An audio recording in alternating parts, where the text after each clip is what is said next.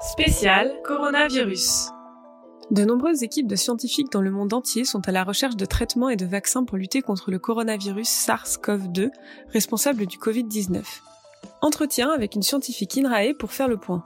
Je suis Milane Ogliastro, je suis directrice de recherche INRAE, je suis virologue, je suis aussi membre du comité scientifique de la Société française de virologie.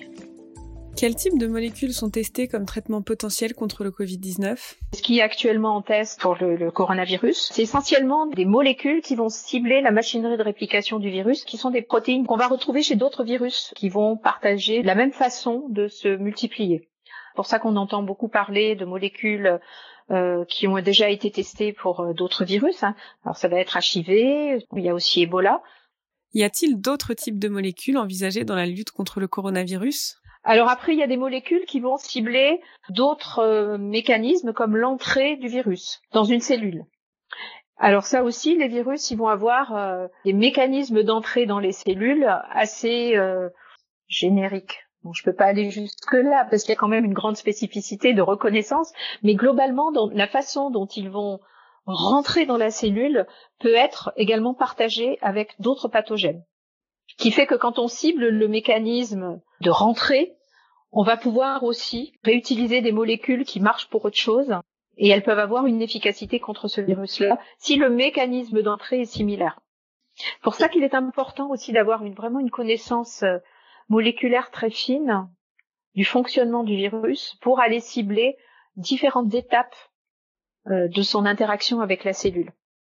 Et donc connaître vraiment la structure du virus, donc la structure 3D et, la façon dont elle va reconnaître ben, son récepteur. Donc c'est vraiment le verrou qui va lui permettre d'entrer dans la cellule.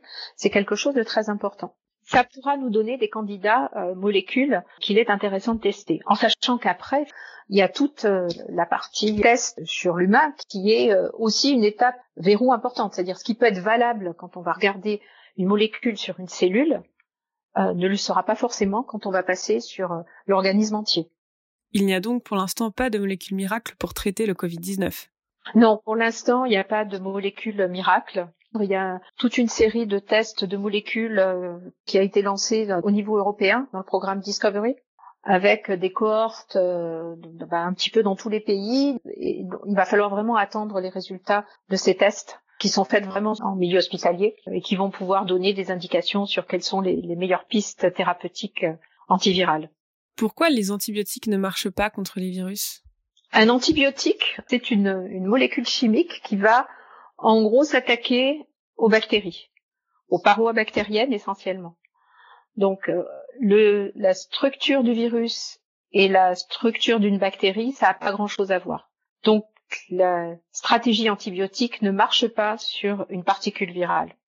Un vaccin permet de protéger un individu en lui conférant une immunité contre la maladie, et donc de diminuer la propagation de cette maladie. C'est vraiment le principe de la vaccination, c'est d'arriver à protéger une population et de façon à ce que les gens qui ne peuvent pas être vaccinés soient protégés aussi par ce mécanisme d'immunité de groupe. Il va y avoir des pathologies qui peuvent être contre-indiquées pour la vaccination. Quand peut-on espérer un vaccin contre le Covid-19 Il y a différentes stratégie en cours actuellement dans les différents pays. Euh, dans tous les cas, c'est 18 euh, mois. Parce qu'entre l'identification de la, de la, stratégie et puis la mise au point du vaccin, et alors je sais qu'en États-Unis ils ont ils ont commencé des tests, hein, mais bon, avant d'avoir euh, des données qui, qui, permettent de dire oui, c'est efficace, euh, oui, la formulation est bonne, il faut bien compter 18 mois. Et ensuite la production, parce qu'après il faut produire. Les gestes barrières permettent également de limiter la propagation du virus. L'un d'eux consiste à se laver fréquemment les mains avec du savon. Comment les savons éliminent-ils le virus? Pour comprendre comment le savon est efficace contre le virus, il faut revenir à sa structure. Ce virus a une enveloppe. L'enveloppe est d'origine cellulaire, donc elle est constituée de, de protéines et de beaucoup de lipides. Et ces lipides, en gros, ils sont complètement détruits par le savon. Et c'est ce qui fait que les savons sont efficaces contre ce type de virus, parce que le virus, sans son enveloppe, il ne pourra pas rentrer dans une cellule. Et le gel hydroalcoolique? L'alcool à 70% va casser aussi cette enveloppe. C'est pas sur le même principe, mais ça va casser l'enveloppe. Ça va déstabiliser complètement les, interactions entre les, lipides de l'enveloppe. par un autre type de mécanisme. C'est vraiment de l'alcool à, 70% qui est efficace. L'alcool à 100% ne marche pas. Les masques sont-ils utiles selon vous? Les masques sont utiles et il faut, à mon sens, vraiment les recommander. Euh, il y a deux types de masques. Il y a les masques qui vont euh, bloquer le virus, euh, qui sont utilisés en milieu hospitalier.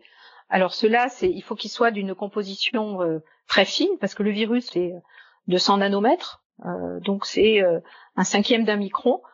Donc il faut vraiment des types particuliers de masques pour bloquer le virus tout en ne bloquant pas la respiration. Et ça, c'est des masques de haute technologie qui doivent être réservés au milieu médical.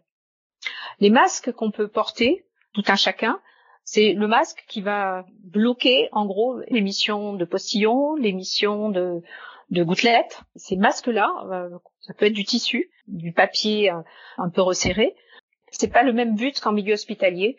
C'est vraiment de se protéger des, des, des, des, projections qui peuvent être émises. Donc d'une part, si je suis malade, effectivement, euh, bloquer mes projections vers des individus sains. Et moi, si je suis pas malade, bah, c'est m'empêcher de recevoir des projections qui vont venir de personnes infectées. Qu'en est-il des gants? Je suis pas persuadée de leur utilité, dans le sens où si on se lave les mains quand on sort, quand on rentre, euh, si on ne touche pas le visage, le problème avec le gant va être le même qu'avec les mains. Si on a des gants, euh, qu'on se touche tout et qu'on se touche le visage, je vois pas l'intérêt du gant. Le masque me semble plus important que le gant, euh, dans la mesure où on se lave les mains. Voilà. Ça, le savon, oui, ça, ou le gel hydroalcoolique, mais le savon marche super bien. Et si on prend l'habitude de se laver les mains bah, quand on rentre, quand on sort, ça, c'est un geste barrière euh, beaucoup plus efficace que de mettre des gants pour sortir.